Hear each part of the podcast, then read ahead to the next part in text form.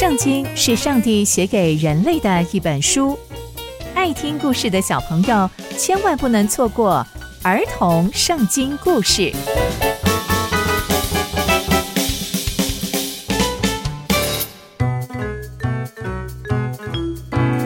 各位亲爱的大朋友、小朋友们，大家好，我是佩珊姐姐。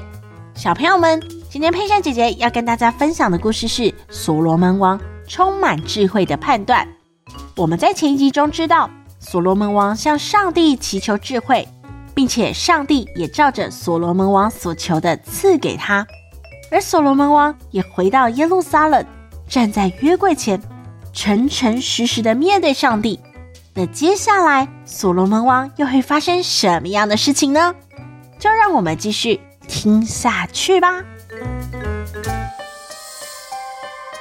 有一天。有两个做妓女的妇人来见所罗门王，接着他们两个就站在所罗门王面前。其中啊，有一个妇人就说：“所罗门王啊，我跟这个妇人住在一起。我们住在一起的时候，我在房子里生了一个孩子。那我生了孩子之后的第三天，这个妇人也生了一个孩子。我们四个就住在一起，除了我们两个妇人，就是这两个孩子。”再也没有其他人了。可是有一天晚上，这个妇人在睡觉的时候，她压死了她的孩子，但她却在半夜趁着我睡着的时候，把我的儿子跟他死掉的儿子调包了。第二天早上，我起来要给我的孩子喝奶的时候，我发现他竟然死了。可是我仔细观看，发现。这死掉的孩子并不是我的儿子啊！我的儿子在他手上。另外一个妇人听到他这样说，说：“不是的，那活的孩子明明就是我的，死掉的才是你的。”那个妇人就说：“不是，死掉的孩子是你的，活的是我的。”他们两个就这样此起彼落，在争论着这活的孩子到底是谁的。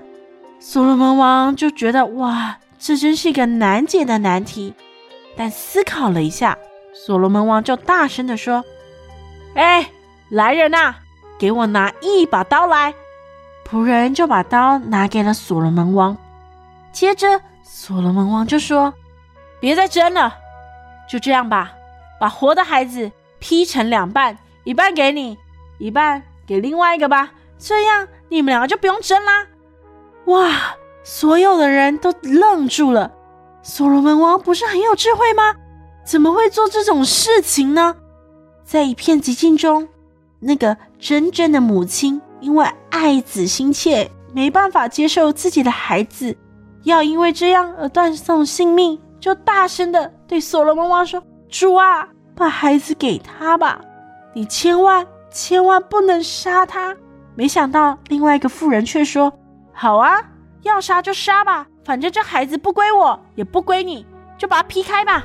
所罗门王就看着这两位妇人说：“我要把这位孩子判给这一位舍不得杀他的妇人，因为这个妇人才是这个孩子真正的母亲。我相信没有一位母亲愿意她的孩子死在她的眼前。”就这样，这个案子就落幕了，而这个佳话也传遍了整个以色列百姓。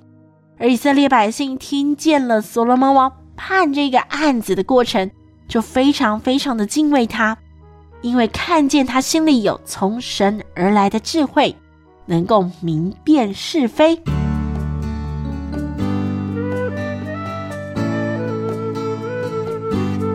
从今天的故事，我们可以知道，所罗门王真的非常非常有智慧。他没有跟着这两个妇人一起争辩，反而用了另外一个角度，谁比较在意这个孩子的生命来做判断。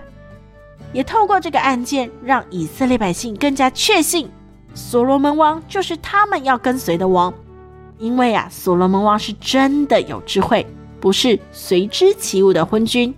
然而，这件事情也提醒了我们：我们面对各式各样的难事，都应该要有智慧的思考，而不是跟着一起搅和。学习用一种跳脱的思维来看待每一件事情，反而啊会更有收获。刚刚佩珊姐姐分享的故事都在圣经里面哦，期待我们继续聆听上帝的故事。我们下次见喽，拜拜。